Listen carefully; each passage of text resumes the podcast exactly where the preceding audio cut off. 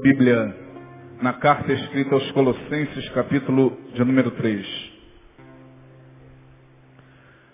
Colossenses 3. Nós iniciamos na semana passada um estudo breve, breve porque eu pretendo esgotá-lo até a próxima quarta-feira.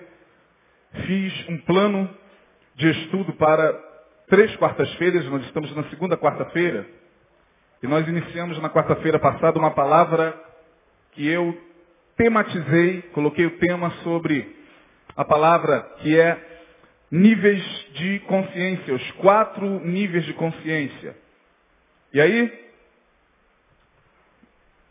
o texto que nós pegamos por base é esse aí, de Colossenses capítulo 3, versos 3, ou melhor, versos 1 e 2. Na semana passada nós lemos todo o capítulo, mas hoje, para ganhar tempo, nós vamos ler os versos 1 e 2.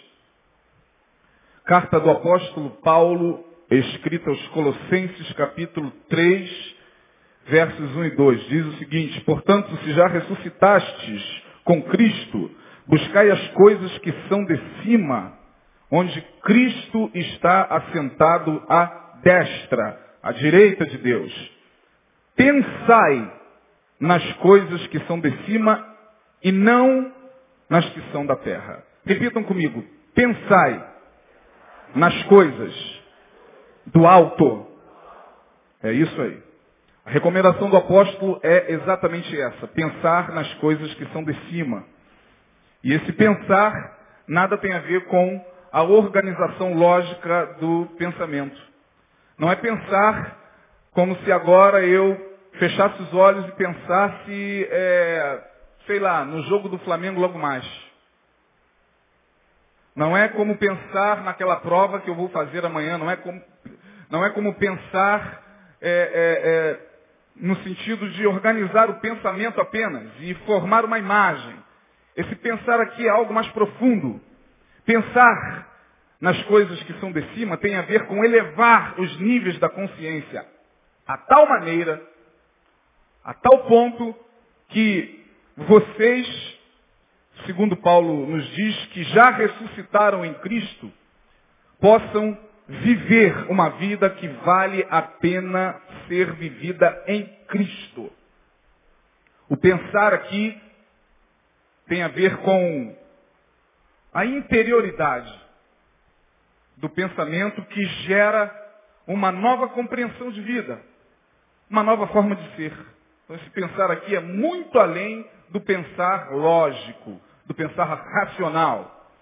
E aí na semana passada nós falamos alguma coisa sobre essa questão e eu disse que Deus não leva em conta a posição social, a questão financeira, o nível de instrução, a cor da pele, a questão racial ou étnica, a religião ou a cultura em relação à, à, à humanidade. Eu fiz a seguinte pergunta, o que diferencia um homem do outro, ou uma pessoa da outra? Posição social, questão financeira, grau de instrução, cor da pele, é, sexo, etnia, religião, cultura. E nós vimos que isso tem muito a ver com os homens. Os homens se diferenciam por tudo isso. Os homens vivem em castas. Inclusive há países que, cujas castas são bem delimitadas, como por exemplo na Índia. Na Índia há um sistema de castas mesmo. Né? De castas. E no Brasil também. Sendo que na Índia é uma questão cultural, mais visível, mais é, é, é, perceptível. No Brasil as castas, elas existem, mas são sutis. Os homens se diferenciam pela posição social, pelo dinheiro, pelo grau de instrução, pela cor da pele, pela religião a que pertencem, se diferenciam por todas essas coisas. Mas nós vimos que para Deus isso não tem absolutamente nada a ver. Todos são iguais perante a lei, todos são iguais perante Deus, Deus não tem filhos prediletos, porém, eu disse naquela ocasião que há sim uma diferença entre ser humano para ser humano.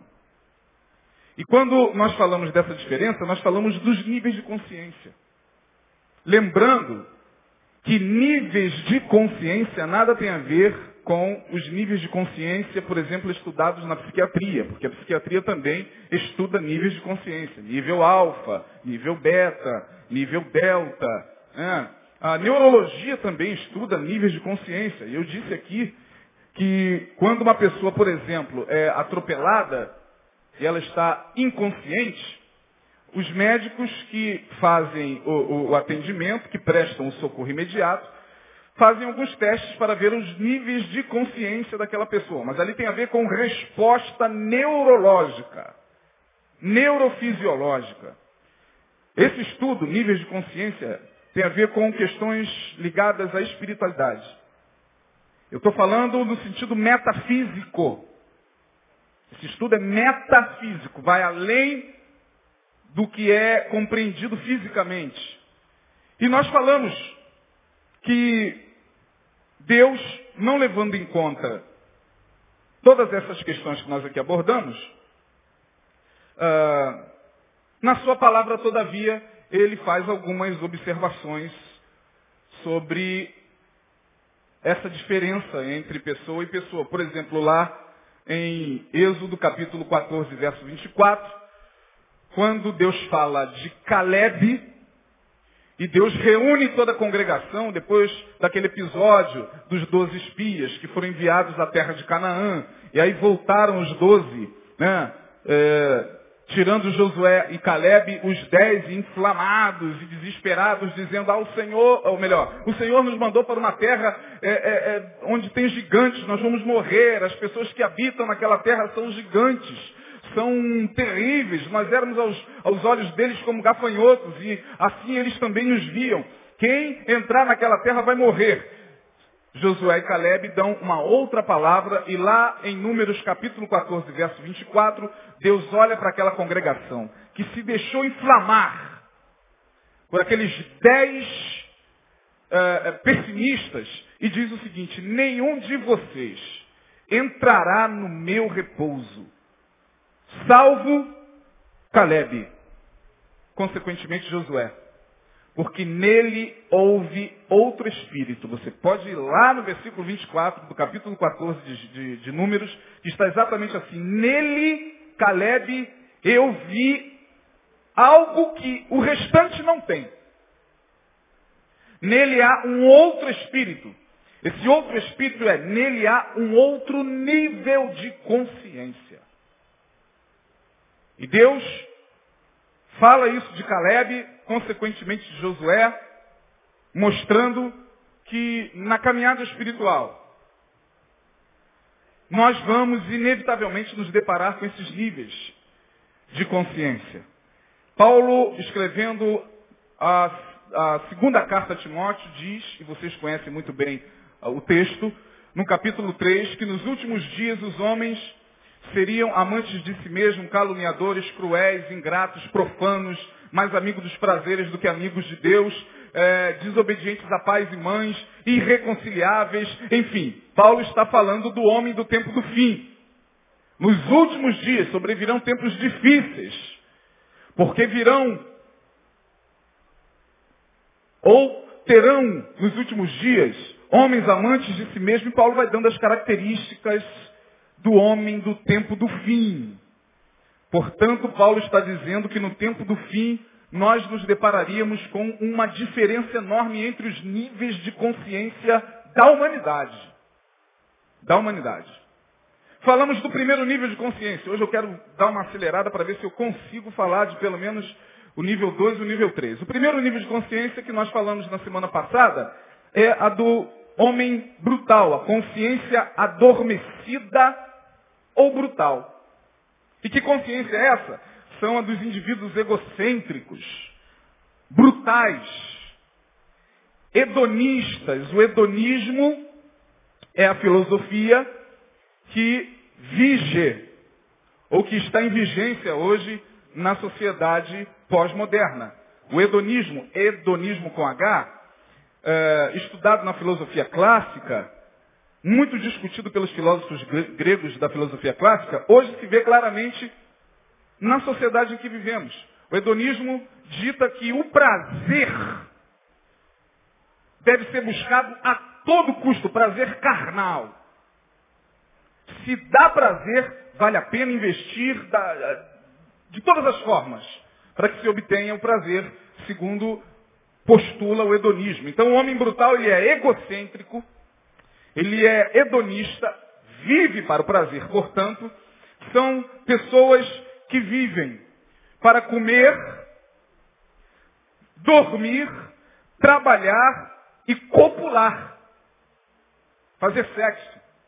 Eu botei copular porque o homem brutal, ele, sua consciência, eu disse isso na semana passada, vibra um pouquinho acima da do animal. Um pouquinho acima.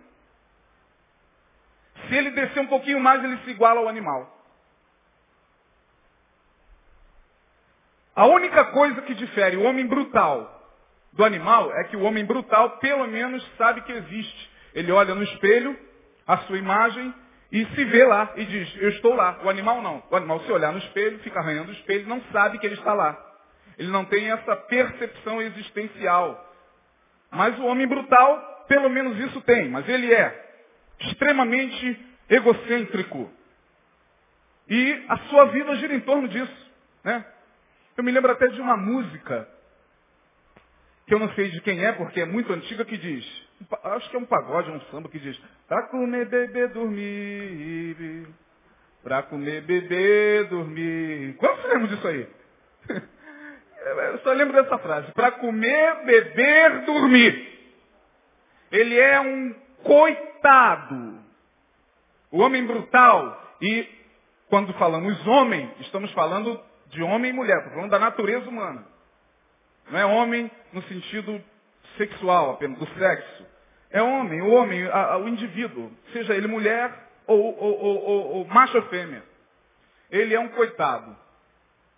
Porque ele vive praticando coito. Ele muito dificilmente sabe o que é fazer sexo com amor, com respeito, com, com com carinho, respeitando os limites do outro. Não, ele é um coitado porque a palavra coitado literalmente é aquele que pratica o coito. Praticou o coito, coitado. Ela assumiu, obviamente, uma outra roupagem, uma outra semântica na nossa língua portuguesa. Então, coitado é aquela pessoa, né? Ai, coitadinho. Coitado é o homem brutal. Porque o negócio dele é sexo, é violência, é pancada, é briga, é destruição, é vamos quebrar tudo, vamos, vamos, conhece isso? Já ouviram isso por aí? É a música do Homem Brutal. Vamos quebrar tudo, vamos, vamos. Quando você percebe que as pessoas estão sendo envolvidas por, esse, por essa onda social, esteja certo. Lá está o homem brutal, quebrando tudo, copulando, coitando, coitado, buscando fazer com que a vida gire em torno do seu umbigo. Aí nós lemos o Salmo de número 92, verso 6, que diz lá, o homem brutal nada sabe. Esse nada sabe aí é nada sabe das coisas espirituais, transcendentes. Ele pode saber até matemática, física, biologia. O homem brutal ele é inteligente, muitas vezes, é doutor, pós-doutor, tem canudo debaixo do braço. Uh, o homem brutal aqui, lembrando que a nossa palavra é uma palavra de cunho metafísico, de cunho espiritual, não significa dizer que ele é aquela pessoa sem instrução, não. Não, não Deus não leva em consideração isso, nós vimos. Ele sabe matemática, ele sabe geometria, ele sabe astronomia, ele sabe cálculos.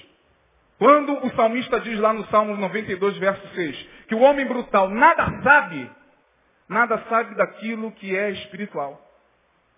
Por quê? Porque eles recusam-se a aceitar o progresso e o desenvolvimento espiritual. Eles recusam-se.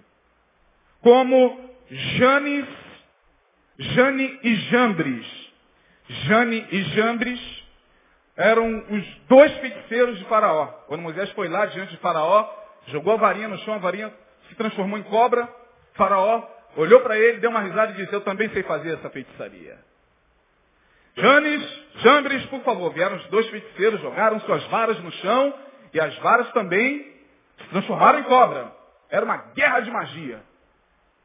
E aí as, a cobra de Moisés engoliu a, a, a, as de Janes e Jambres. E Paulo escrevendo a Timóteo diz, como Janes e Jambres resistiram a Moisés, estes, o homem brutal, ou os homens brutais também resistem à verdade. Eles não querem nada com o que é transcendente. A questão deles tem a ver com terra, tem a ver com carne, tem a ver com o prazer imediato. Eles não pensam na vida espiritual. Eles não querem saber absolutamente nada do que possa ocorrer com eles após a sua partida, após a sua morte. Eles dizem o seguinte, tem que aproveitar a vida mesmo. Morreu, acabou. Esse é o homem brutal. Acredito eu que uma parcela muito grande da humanidade está nesse nível. Uma parcela muito grande da, da, da, da, sociedade está nesse nível. Uma parcela considerável da igreja ainda está, infelizmente, também nesse nível. Hoje eu quero falar da, do segundo nível de consciência. Muito bem.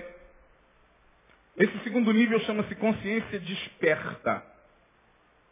Ou consciência de sombras. Consciência desperta. Ah, nós vamos ler alguns textos e eu queria mostrar a vocês, acredito que vocês já conheçam esse texto. Vamos a, deixa eu ler, senão a gente demora muito. Alguém vai ter que desligar, por gentileza, por gentileza, um desses ventiladores, eu não sei qual é, que está jogando vento aqui. Eu acho que aquele lá, Henrique. Não é não? Será que é esse aí? Faz o teste, por favor. Efésios 5, 14. Diz lá, pelo que diz, desperta, ó tu que?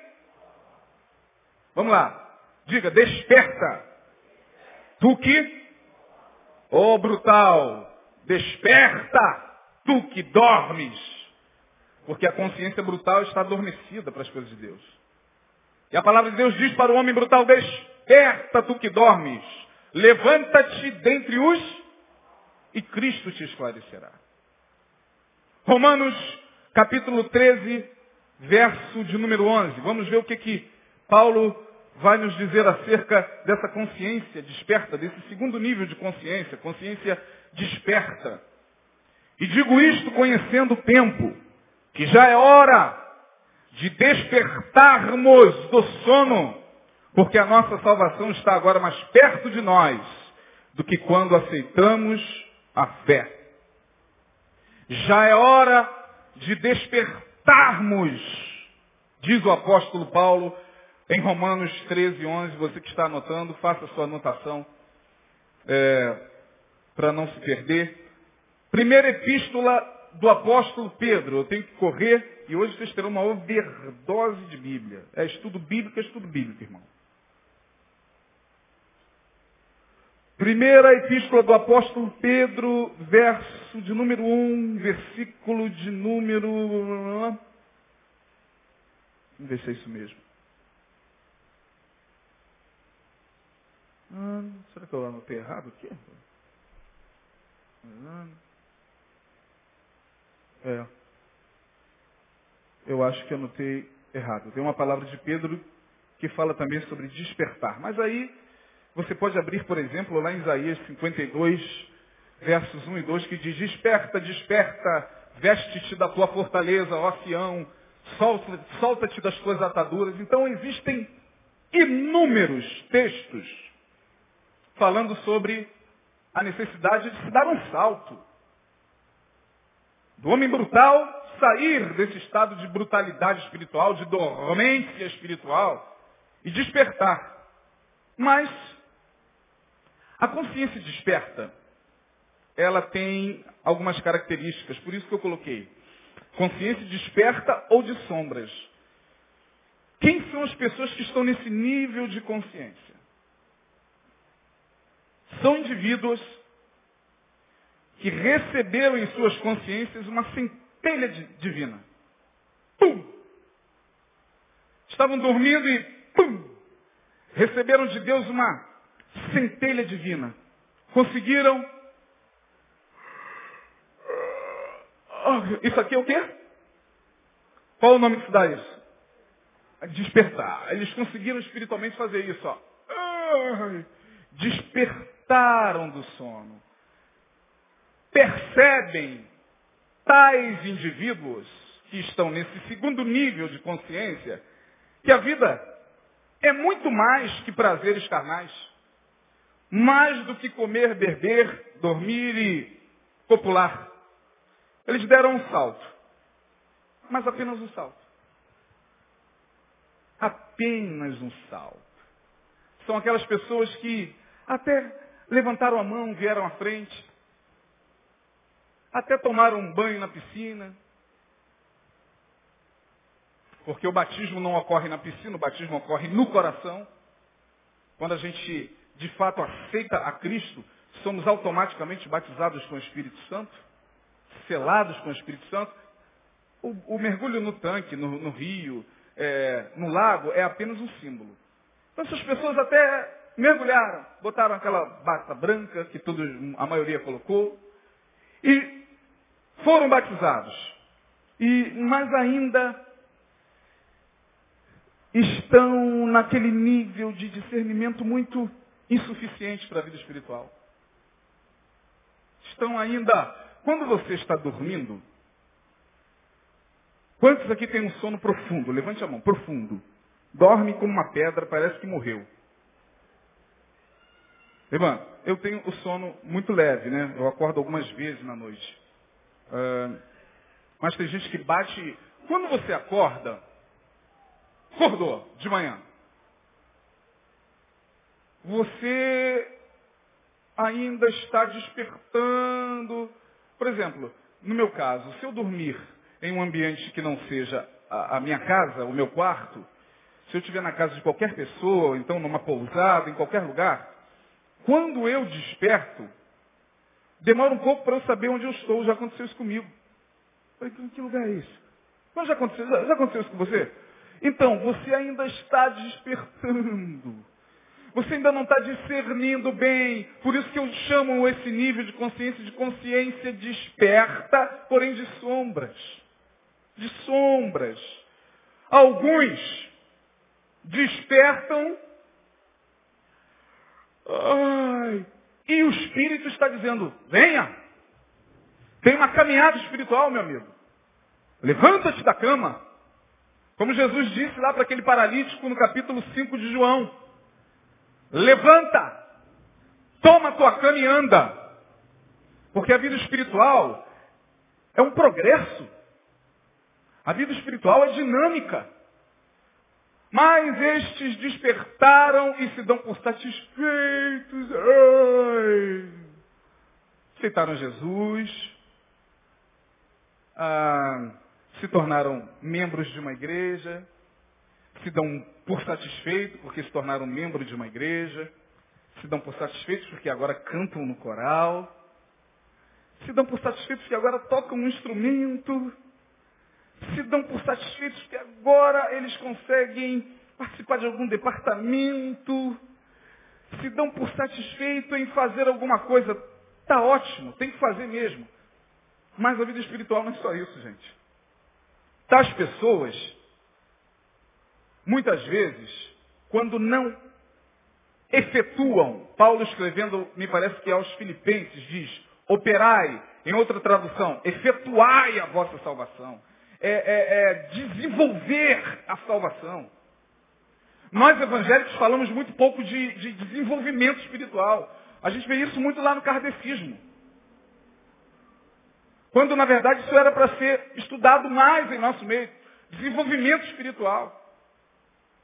Os caras lá levam isso muito a sério. Muito a sério, muito mais do que a gente. Porque a gente desperta e tá bom, tá cantando, tá, tá, tá dando oferta e dizimando, o meu nome está no quadro de dízimo, está ótimo, pastor. E, e, fica só nesse nível, meu Deus do céu, ainda muito insuficiente para alcançar aquilo que Deus ainda tem para revelar. Ah, muitos até voltam a dormir. Porque se não levantar da cama, meu irmão, você será tentado a voltar a dormir, a voltar a deitar na cama. É o que acontece com muitos que estacionam nesse nível de sombras. Eles despertaram, mas ainda como aquele cego. E aí eu quero fazer menção de Marcos, capítulo de número 8, verso 22. Marcos 8, 22, você enquanto procura, enquanto anota, olha aqui para mim. Depois você vai para lá. Fala da cura de um cego. Mas uma cura muito, muito diferenciada. Uma cura que não foi comum. Não foi como as outras curas que Jesus efetuou com outros cegos. Não foi como, por exemplo, a cura daquele cego lá de João, capítulo 4, 3, 4. Não foi como aqueles dois cegos do caminho lá, lá de Jericó. Não. Em Marcos 8, 22, como toda cura é pedagógica. Repitam, toda cura. Repitam mais uma vez, toda cura nos evangelhos é pedagógica. Jesus está sempre querendo nos ensinar alguma coisa quando está curando alguém. E em Marcos capítulo 8, verso 22, Jesus se depara com um cego lá de Betsaida. E o cego é curado por Jesus. Jesus chama o camarada, diz o texto lá que Jesus chamou o camarada, cuspiu-lhe no rosto, cuspiu-lhe na vista e, e, e mandou ele lavar lá, não sei aonde, e o cara voltou. Mas quando ele voltou, e Jesus perguntou-lhe, o que você vê, filho? Ele, eu estou vendo, mas eu vejo muito embaçado. Eu, eu não consigo ver direito, Senhor. Jesus sempre querendo ensinar alguma coisa, impõe-lhe as mãos e lhe cura mais uma vez. E diz o texto que quando ele foi curado pela segunda vez, ele já via claramente, via ao longe. A pessoa que está nesse nível de consciência desperta ainda está vendo assim as coisas espirituais. Vejo homens como árvores que andam. Vejo pessoas, mas vejo como sombras. E não são poucos no meio evangélico de um modo geral que estão nesse nível. Talvez os brutais sejam uma parcela muito maior, mas os que estão nesse nível da consciência desperta, mas ainda sombreada, não são poucos. São os meninos espirituais que não crescem nunca não desenvolvem nunca a sua espiritualidade, não amadurecem nunca. Ah, precisam de leitinho espiritual o tempo todo. Precisam, ah, é, como diz lá em Hebreus capítulo 5, verso 12, vocês pelo tempo, versos de 12 a 14, vocês pelo tempo, já deveriam ser, quem se lembra? Mestres. Mas ainda necessitam de alimento infantil, neston espiritual, nanon espiritual. O Espírito Santo não pode dar mais nada que, que, que não seja esse alimentozinho de leitinho espiritual, porque ele que o da consciência desperta ainda é muito menino, ainda está muito escandalizável se escandaliza facilmente com a roupa das pessoas, com o jeito das pessoas, com o cabelo das pessoas, com a forma como as pessoas se apresentam. Ele ainda é muito escandalizável. Menino. Menino, menino, menino, menino, menino. Que recebeu o primeiro toque, pum, de Jesus. O que, que você vê, filho? Eu estou vendo algumas, algumas sombras o, o que, os que estão no, no nível de consciência desperta precisam de um segundo toque. De um segundo toque. De uma segunda cura na consciência. Porque o maior milagre é o da consciência. Eles até são curados fisicamente. E Jesus cura. Mas a vida espiritual para estes só se resume nisso, cura. Cura física. Está com dor de cabeça, Jesus me cura. Está com Jesus me cura. Está com Jesus. A, a, frequência deles ao ambiente religioso é só para isso, é só para pedir. Está naquele nível do pedir. Lembra lá de Mateus 7? Três níveis Jesus colocou lá. Pedir, pedir e. Fale mais alto, irmão. Buscai, batei. Os que estão no nível de consciência desperta só perdem. Dá, dá. Quem é que faz dá, dá? Bebezinho espiritual. Os anos passam e eles continuam diante de Deus. Dá, dá, papá. E quando o papai não dá, eles ficam com raiva e choram.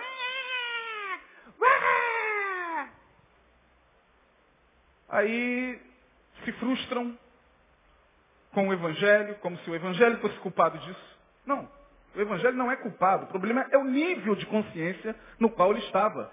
Ele se acostumou com aquela vidinha espiritual do dadá. Do dadá. Leitinho. Leitinho. E aí, gente? Paulo, o apóstolo Paulo, como sempre, o apóstolo Paulo escrevendo a sua primeira carta aos Coríntios, no capítulo 3, vocês conhecem o texto, ele vai falar algo para estes.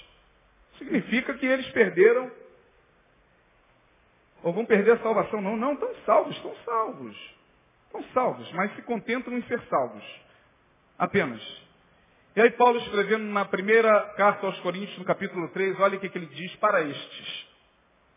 Prestem atenção. E eu, irmãos, não vos pude falar como a espirituais, mas como a carnais, como a meninos em Cristo. Com leite vos criei e não com manjar, porque ainda não podias. Repita, ainda não podias, porque ainda estão em um nível de consciência muito, muito aquém. Aí Paulo está dizendo aqui, olha, com leite vos criei e não com manjar, porque ainda não podias, nem tão pouco, nem tão pouco agora podeis. Olha como isso aqui é interessante. Aí Paulo vai explicar o porquê dessa fala. De repente os, os irmãos lá de Coríntios ficaram com raiva. Poxa, Paulo está com raiva da gente, que carta é essa? Chamando a gente de menino. Ah, não, ele justifica. Porque ainda sois carnais, pois havendo entre vós inveja, contendas, ó, dissensões, não sois porventura carnais e não andais segundo os homens? Porque dizendo um, eu sou de Paulo, e o outro, eu sou de Apolo, porventura não sois carnais? Pois quem é Paulo, quem é Apolo, senão ministros pelos quais crestes? Então, os que estão no nível de consciência desperta, mas sombreada, ainda estão muito presos a homens. Ainda estão muito presos a líderes para dar um passinho sequer na vida espiritual. Eles vão à padaria tomar café e ligam para os seus gurus espirituais para perguntar o que, é que eles compram, pão francês ou pão de leite, pastor? Com uma dúvida aqui, pastor, estou com uma dúvida. Qual é a dúvida? Eu estou aqui em plena Rio Branco, eu não sei se eu pago uma conta no Bradesco ou no Itaú. Só o senhor pode falar, pastor são crianças. E quem está dizendo isso aqui não sou eu, não. É Paulo está dizendo. Paulo. Ah, por que dizendo um eu sou de Paulo e outro eu sou de Apolo? Porventura não sois carnais? Vocês são meninos. Eu quero dar algo mais sólido, mas eu não posso. Eu não posso. E nós nos deparamos com pessoas desse nível, com 20 anos de igreja, com 15 anos de convertido. Eu não falo nem do novo convertido, estou falando dos macacos velhos da igreja, que já pularam de igreja em igreja, e agora, ai, chegaram na igreja onde eles queriam. Até de repente aqui, né? Betânia. Meu Deus, eu queria tanto pertencer a essa igreja. Mas também eu. Tá- mas passa 5, 10 anos, eles continuam no mesmo nível. Bebês espirituais. Vendo ainda com, muita dificuldade, ainda estão bocejando na fé. E o Espírito Santo está falando, como o Ricardo ministrou hoje pelo Espírito, olha, você tem que crescer. A luz do justo é como a, a, a, a vida do justo é como a luz da aurora, que vai brilhando, brilhando, até se tornar dia perfeito. A palavra de Deus, de ponta a ponta, está incitando a igreja a buscar esse desenvolvimento espiritual, mas as pessoas não adiantam, elas não conseguem, elas ficam com medo, ainda são muito escandalizadas, se escandalizam com coisas tão banais. Aquilo que de fato deveria escandalizá-las não escandalizam, mas elas estão se escandalizando, os anos passam, ficam de cabelo branco na igreja, se escandalizando ainda porque o irmão estava ouvindo música popular, música do mundo. É porque eu passei ali e vi o irmão ouvindo uma música que não era de Jesus. Ai meu Deus! Como pode os anos passarem essas pessoas continuarem falando e se escandalizando e criticando e julgando as mesmas coisas? Ah, sim, nível de consciência. São esses juízes que vivem pela igreja fora, apontando o dedo, se escandalizando com o pecado das pessoas, como se ele não pecasse. São os fariseus, até que tinham a lei. Acredito, acredito eu que os fariseus até poderiam estar despertos, mas estava num nível de sombras. E Jesus, quando entrava na sinagoga, se deparava com um monte de meninos espirituais. Certa feita ele entrou na sinagoga, pegou o rolo do profeta Isaías e leu. Porque ele levou sobre si as nossas dores e tal. E lá estavam os doutores da lei, teólogos, doutores em divindade, fazem seminário. Passam quatro anos no seminário, passam cinco anos no seminário, mas o nível continua o mesmo. Saem de lá piores, mais crianças ainda. Achando que sabem tudo. E agora eu quero ver, vou ver se o pastor está bom na homilética. Ih, pastor falou uma palavra errada. Ah, se eu estivesse ali, de repente eu estaria pregando muito melhor. São os meninos. São os meninos. Que não passam da letra. Não passam da letra. São muito preocupados com letra. Você conhece crente que é muito preocupado com a letra? São os biblicistas. São esses que estão nesse nível. Por aí tem muitos deles, biblicistas é, o biblicista é aquele que não conhece a palavra, ele conhece a Bíblia. Ele consegue cantar Gênesis, Êxodo, número Deuteronômio, coisa, uma música que tem aí, vai até Apocalipse. Primeiro reis, segundo reis, terceiro reis, Salmos, Provérbios, Isaías, Jeremias, vai até Apocalipse. Ele não conhece nada da palavra. Que a palavra é o Logos. A palavra é o é o sopro do Logos nesse livro aqui chamado Bíblia. E se o sopro do Logos não estiver aqui, isso aqui é Bíblia. Eu também sei. Primeiro, qual é o nome da mãe? É tudo que eles aprenderam. Olha, eu sei o nome da mãe de Moisés, Ricardo. Joquebede.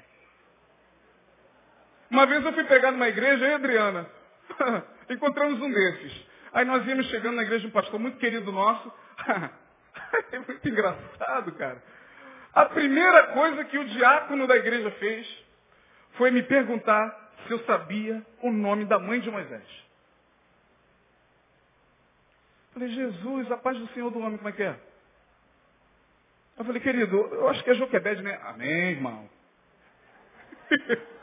a alegria deles é essa. Aí virou para minha esposa, e a senhora toca piano? Já é formada no, no Instituto, no, no, como é que é lá o nome? O IB, Instituto Iber, Instituto de, Ensino Religioso. São esses que não podem ver você numa liberdade cristã maior, que já se escandalizam. Eles se escandalizam com a nossa liberdade, eles se escandalizam com a tua liberdade. Eles é, é, são meninos, estão nesse segundo nível de consciência. Quando Jesus voltar, eles vão para o céu. Mas aqui eles não saem desse nível, porque não querem. Porque não querem. É certo que, é certo que, muitas vezes, muita gente se encontra nesse nível por causa do cara que está aqui atrás do púlpito. Por causa do pastor. Apraz ao pastor mantê-los nesse nível para dominá-los. E você sabe que desde que o homem é homem sobre a face da terra, tem gente que domina e tem gente que é o quê? Então, os que estão nesse nível espiritual adoram ser dominados. Eles não entendem a palavra liberdade. Não adianta você querer falar de liberdade. Eles não entendem o que é liberdade. Eles são como um passarinho que alguém foi lá, abriu a gaiola e falou, voa, voa. Ele voou. Mas depois, quando ele percebeu que estava longe demais da gaiola, e a gaiola pode ser a sua igreja, a sua denominação, seu grupo. Ai, meu Deus! Aí, peraí, filho, eu estou aqui com você, Jesus, Jesus falando para eles. Segura na minha mão. Ai, pergunta da minha igreja! Eu estou longe! Ai, meu Deus! Ficaram uma semana longe da igreja já estão é, desesperados. Né? Foram, quem sabe, num dia de culto ou num dia de domingo à praia e já ficam com terror de que perderam a salvação. Eles não conseguem lidar com a liberdade. E aí se desesperam e voltam para gaiola. Pastor, pelo amor de Deus, coloca um jugo sobre o meu pescoço. Coloca uma cadeia sobre o meu pescoço. Algeme a minha mão e me leve para onde o Senhor quiser. Porque eu não sei andar com os meus próprios pés. Essa ideia de libertação em Jesus, para mim, não dá certo. Eu preciso da igreja, preciso do Senhor. Pelo amor de Deus, pastor. Nunca vão compreender o que Jesus disse, se pois o Filho vos libertar, verdadeiramente sereis livres, conhecereis a verdade. E a verdade vos libertará. Os que estão com a consciência desperta estão ainda bocejando na fé, se escandalizando aqui, escandalizando ali. Dá o microfone na mão dele que ele fica feliz. Hoje vou cantar. Hoje vou cantar, hoje eu vou tocar, hoje eu vou pregar. Eles se alegram só com isso. Infelizmente, já deveriam ser mestres, segundo o autor da epístola aos Hebreus. Mas ainda são meninos. E menino, criança, a gente tem que dar leite mesmo. Até aqui tudo bem, irmão? Todos estão compreendendo? Digam amém. Eu estou muito prolixo, muito difícil de, de, de, de me fazer entender ou não? Nós vamos falar do terceiro nível de consciência a consciência aprofundada. Aprofundar, ir fundo, penetrar, tornar profundo, cavar. Os que chegam nesse terceiro nível da sua vida espiritual já começam a fazer reflexões mais profundas da vida. Ele saiu do nível brutal, passou pela consciência desperta, mas ele não está mais satisfeito apenas em ser crente.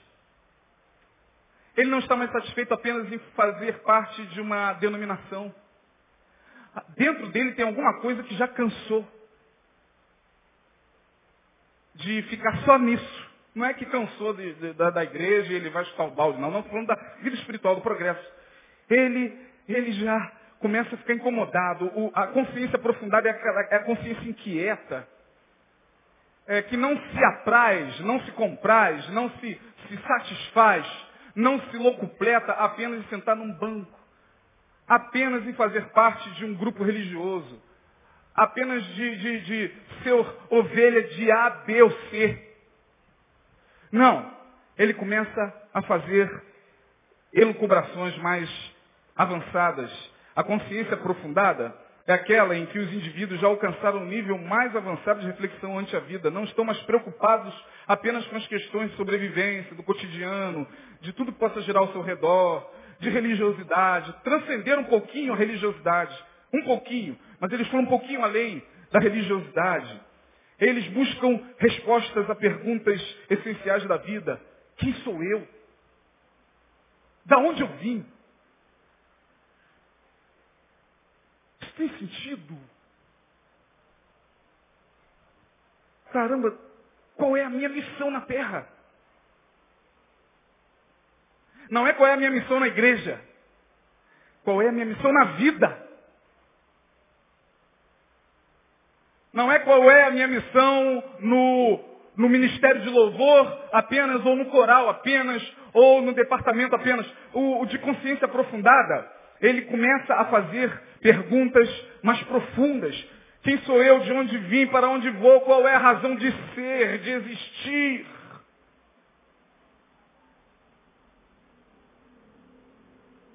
E aí, perguntas tais como onde eu posso servir? Como eu posso servir a humanidade? Ele não está preocupado mais apenas em servir a igreja, porque ele está transcendendo. Transcendendo. Transcendendo. É, os questionamentos dele são mais profundos. Eu vou dar um exemplo de um fariseu que estava lá naquele grupinho do Sinédrio. O Sinédrio era a, a, a instituição onde, é, que representava ali em Israel é, a organização farisaica, né, o Sinédrio era a instituição farisaica, e ali tinham doutores, tinham cadeiras especiais e tal. Teve um que estava tão incomodado, a, a, a lei de Moisés, a Torá, o Pentateuco já não já não lhe, lhe satisfazia apenas. E ele vai à noite se encontrar com Jesus. Quem é ele? Fale o nome dele. Nicodemos. E quando Jesus vê Nicodemos se aproximando dele, olha para ele e diz, esse cara está querendo algo mais. Só que Jesus dá-lhe algumas respostas meio complexas, porque ele veio para buscar algo que não é mais leitinho, não é mais aquilo que ele aprendeu com Moisés. Ó oh, meu filho, se você quiser continuar submerso lá na Torá com Moisés, fica lá. Mas ele foi. E chega meio presunçoso. Lá no capítulo 3 ele chega assim como quem já sabe. Mas no fundo ele sabe que não sabe. Ele só queria vender imagem para Jesus. Porque o de consciência aprofundada sabe que não sabe, por isso que ele busca respostas. Aí ele chega, mestre, nós sabemos que és de Deus, porque ninguém pode fazer. Olha só, nós sabemos. Ó. Acho que o Sinédrio se reuniu e chegou, chegou à conclusão de, que, de quem era Jesus. Mestre, nós sabemos. Nós sabemos que tu és de Deus. Porque ninguém pode fazer esses sinais se Deus não for com ele. E mestre, e antes, antes dele começar o diálogo, Jesus manda algo profundo na mente espiritual de Nicodemos. Nicodemos, é necessário o quê? Quem se lembra? Nascer de novo. Tu imagina, o cara está falando mestre, porque nós sabemos quem o Senhor bajulando e tal, mas Nicodemos estava com, com a alma sedenta e Jesus, Nicodemos, você tem que nascer de novo, meu filho. Aí pronto.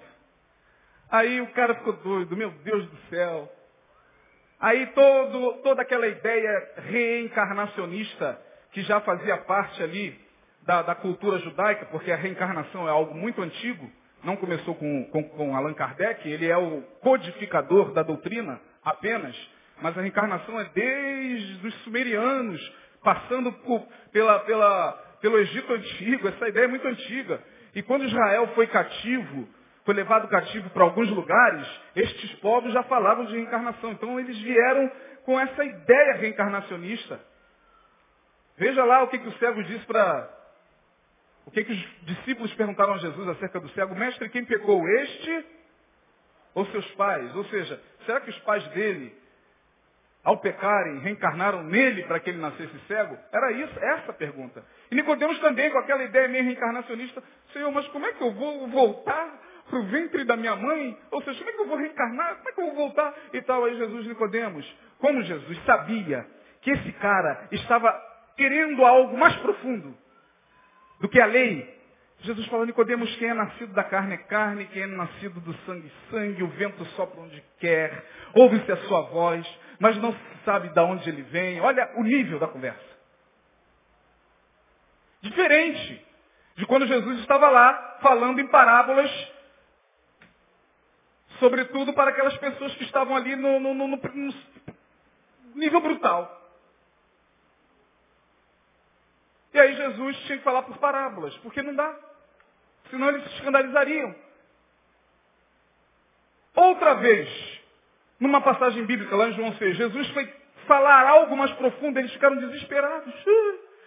A minha carne é verdadeira comida, o meu sangue é verdadeira bebida. Quem não comer a minha carne, quem não beber o meu sangue e tal. O nível de consciência deles estava, estava tão baixo que eles se escandalizaram. Ele é canibal.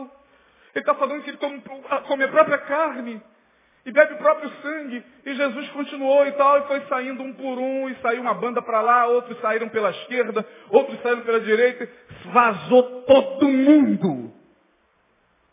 Ficaram só os discípulos, atônitos. Aí Jesus olha para eles, vocês também querem se retirar? Aí Pedro, Senhor, para onde iremos nós? E Jesus falava por parábolas, como lá em Mateus 13, um semeador saiu a semear. Começou o sermão de manhã assim. Todo mundo lá na praia, opa, Jesus está aqui, e está falando se apinhando e se cotovelando. Quem sabe de repente vai receber a cura. Oh, já, já viu essa cena? Oh, hoje vai ter cura. Oh, dá licença. É, a praia ficou lotada, não tinha onde colocar o pé. Parecia a barra da Tijuca nesse verão. Recreio dos bandeirantes. Aí Jesus se afasta um pouco da multidão e começa assim. Um semeador saiu a semear. E parte da semente caiu no caminho e as aves comeram. Parte da semente caiu entre pedregulhos, babá.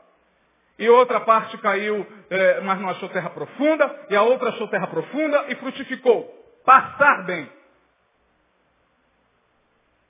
Você entendeu? Você está entendendo? Que isso, gente?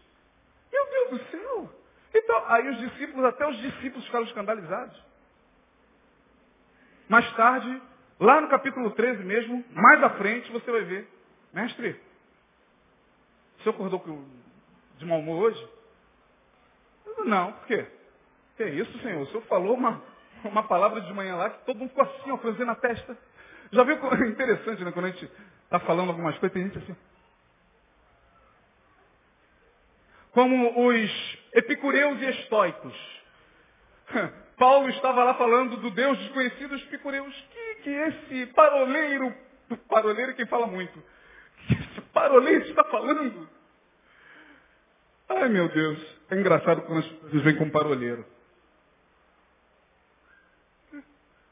Aí Jesus falou, é porque a vocês, olha o nível de consciência aí, gente. A vocês é dado conhecer os mistérios do reino de Deus. A eles, não. Ai, que agora Jesus estava demonstrando mau humor. Meu Deus do céu! Que isso, Jesus? Sim, mas você continuando a ler o texto lá em Mateus 13, você vê o porquê de Jesus falar dessa forma. Não é porque Jesus estava de mau humor, não. É porque Jesus deixa bem claro lá. Leia o texto lá em Mateus 13 com calma. Você vai ver porque que Jesus falou em parábolas e disse, eles não podem receber o que vocês recebem. Vocês estão em outro nível de consciência. Eles eu tenho que falar dessa forma. Para eles eu tenho que falar dessa forma. Sabe por quê? Porque eles estão lá não querendo ouvir. Estão com, é, ouvindo, mas não querendo ouvir. Eles estão lá enxergando, mas sem querer ver nada. O coração deles está fechado para que não ouçam a palavra e para que não sejam curados. Neles se cumpre a palavra do profeta Isaías. Vendo, não vejam. Ouvindo, não ouçam. Para que eu não os cure. Por quê? Porque Jesus sabia do que aquele povo queria. O povo queria é, é, pedir dadá. Quer pão, né? quer pão. O povo acostumou com pão que Jesus multiplicou. Mas Nicodemos não. Olha o nível da conversa. Nicodemos, o vento sopra para uma mente mais aprofundada, palavras mais aprofundadas. Por exemplo, vou fazer agora uma ressalva aqui, abrindo um parêntese. Quantos até agora estão entendendo o que a gente está pregando aqui? Levante a mão. Está tá complicado? Por incrível que pareça, para alguns ambientes, isso que eu estou pregando aqui é algo surreal de Marte. Sabiam disso? Os que nos ouvem pela internet, alguns mandam e-mail para a gente. E se pudessem nos colocar no colo de Abraão pela palavra que recebe, nos colocariam. Pastor, mas outros, se pudessem, jogava a gente direto no tridente do diabo. Vocês não fazem ideia. Isso que eu estou falando aqui para vocês, com base bíblica, embasado biblicamente, em alguns ambientes, ih, meu amigo, xi. Que isso? O que, que esse paroleiro está falando? Mas está claro. E aí, o nível de consciência aprofundada é esse que faz, por exemplo, aquele jovem lá de Mateus 19, já estamos caminhando para o final, faz aquele jovem lá de Mateus 19, algo o incomodara, e ele não estava atrás de pão, ele não estava atrás de pão. Mateus 19, jovem rico. O problema dele é que ele ainda estava muito preso a, a, a, ao que ele tinha. Mas olha a intenção dele. Uh, bom mestre, o que farei para o quê? Herdar o quê? A vida eterna. Olha a pergunta. Aí Jesus falou, você conhece os mandamentos e tal. Aí ele, Senhor, tudo isso eu já conheço, tá? mas te falta um. Quando Jesus olha para ele e diz, te falta um, Jesus está falando, seu nível de consciência está muito bom. Mas pode elevar-se mais ainda. Perceba, em Mateus 19, versos de número 21, disse-lhe Jesus, se queres ser perfeito, vai, vende tudo que tens, dá-o aos pobres e terás um tesouro. Ah, amigo, esse aqui é para o quarto nível de consciência que nós falaremos na semana que vem. E aí, gente, a, a consciência aprofundada ora como Paulo em Romanos 11, 33. É aquela oração lá, ó oh, profundidade das riquezas Que oração, meu amigo. Acabou. Quem está em níveis mais profundos não ora mais. Dá, dá, dá, papai. Dá, dá, dá, papai. Papai tá bom, papai vai dar. Hoje não. Ah, papai. Ah, papai. Eu não estou criticando. Essas, a gente ah, não tem a ver com criticar. Eu estou falando de níveis de consciência. A consciência aprofundada ora como Paulo em Romanos 11, 33. Ó oh, profundidade das riquezas. Tanto de sabedoria como de ciência. Quão inescrutáveis são os teus caminhos. Porque quem conheceu a mente do Senhor para que possa instruí-lo, porque dele, por ele e para ele são todas as coisas. E Paulo vai repetir isso lá em Efésios capítulo 5, verso 17, quando ele diz, e conhecer a altura, a largura e a. Quem se lembra? E a. Fale mais alto. A profundidade do amor de Deus. Só quem está em níveis mais elevados já conhece um pouco mais a largueza do amor de Deus, porque os dois níveis primeiros vivem o amor, mas vivem um amor estreito. É aquela pessoa que ora está, aleluia, Deus me ama, glória a Deus. Eu estou sentindo o amor de Deus, pastor. Outras vezes, ai meu Deus pastor, Deus, ai, Deus está me punindo. Então, ele vive entre o medo e o amor. Entre o medo, o amor é muito estreito ainda, para os níveis de consciência baixinho. É muito estreito. Ora, o camarada está cheio de Deus, aleluia, pastor. Tá, ora, ele está lá, achando que vai para o inferno, achando que Deus está mirando-o e vai acertá-lo a qualquer momento, e fazendo votos, e eu tenho que fazer votos para o Senhor. Tudo medo. Tudo medo. O perfeito amor lança fora o quê? Todo medo, mas as pessoas que estão em níveis inferiores, aí ficam nesses medos. Ai meu Deus, ai Senhor, ai meu Deus, não era para eu tomar isso. Ai meu Deus, não era para eu comer isso. Ai meu Deus, não era para eu tocar nisso. Ai meu Deus, o Senhor vai, vai, vai, vai, vai me matar. O Senhor vai me jogar no leito. Ai o Senhor, o Senhor, o Senhor. Aí Paulo diz, não, vocês têm que conhecer a largura, a altura e a profundidade do amor de Deus que excede a todo entendimento. E aí quando a gente começa a fazer perguntas mais, mais significativas, a gente já está no nível de consciência aprofundada, a gente está indo mais fundo. A gente não se satisfaz mais com aqueles níveis de infantilidade. Eu repito que não acredito que daqui para frente as pessoas se diferenciem porque são evangélicas, porque são católicos, porque são espíritos, ah, pastor. Aí os que têm níveis de consciência ainda muito, muito ínfimos se escandaliza, acha que só o evangélico é privilegiado por Deus.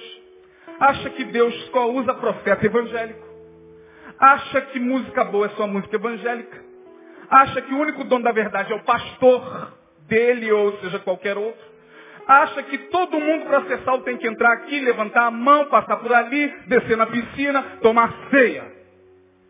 O nível é muito pequeno. Porque dele, por ele e para ele são todas as coisas. Que Deus nos abençoe e que os nossos níveis se elevem, porque o da humanidade está cada vez menor. Daqui para frente é isso que vocês verão. Se Deus está me usando para trazer essa palavra.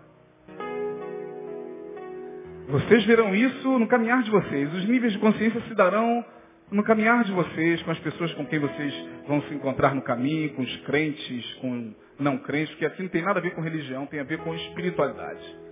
Que Deus nos ajude. Quarta-feira que vem, eu encerro falando do quarto nível, consciência iluminada. Consciência iluminada. Ah, irmão. E aí, eu vou fazer uso de 20 minutos só, quarta-feira. Porque eu quero passar um vídeo e vou mostrar a vocês um profeta. A gente não canta? Deus está levantando, Deus está sacudindo toda a terra. A gente não canta isso? Deus está levantando os seus profetas. Vou mostrar um a vocês aqui. Chumbo grosso. Quem vier verá. Recebe essa palavra? Fique de pé e agradeça a Deus. Orar. Obrigado, Jesus. Porque tu nos chamas a uma consciência, tu não nos chamas a uma religião. Tu não nos chamas a uma denominação. Tu não nos chamas apenas para sermos evangélicos, nos chamas para sermos discípulos. Nos chamas para seguir ao Senhor. Eu te peço que o Senhor nos ajude é tão difícil, Senhor, elevar níveis de consciência, é tão difícil. Não é fácil. Mas o teu Espírito Santo é o paráclito. Teu Espírito Santo é o que vai ao lado para ajudar. E é com ele que nós contamos nesses dias. Obrigado pelo teu Espírito Santo que está pairando sobre esse lugar e soprando em nossos corações, e soprando a tua palavra, para que ela seja rema Aquece os nossos corações. Dá-nos sede de Ti. Dá-nos cada vez mais sede de Ti. Assim oramos E te pedimos que assim seja no nome de Jesus Cristo, o nosso Senhor. Aquele que, como homem, elevou seus níveis de consciência a tal modo que sobre ele, teu servo Paulo disse, o que foi manifestado na carne foi justificado em espírito, visto por anjos, pregado entre os gentios, crido no mundo e recebido na glória. Toda glória e toda honra sejam dadas a ti. Abençoa-nos, leva-nos debaixo da tua graça, da tua paz e que tenhamos um final de semana abençoado. Em nome de Jesus assim oramos. Amém e amém. Dê um abraço ao seu irmão, Deus abençoe.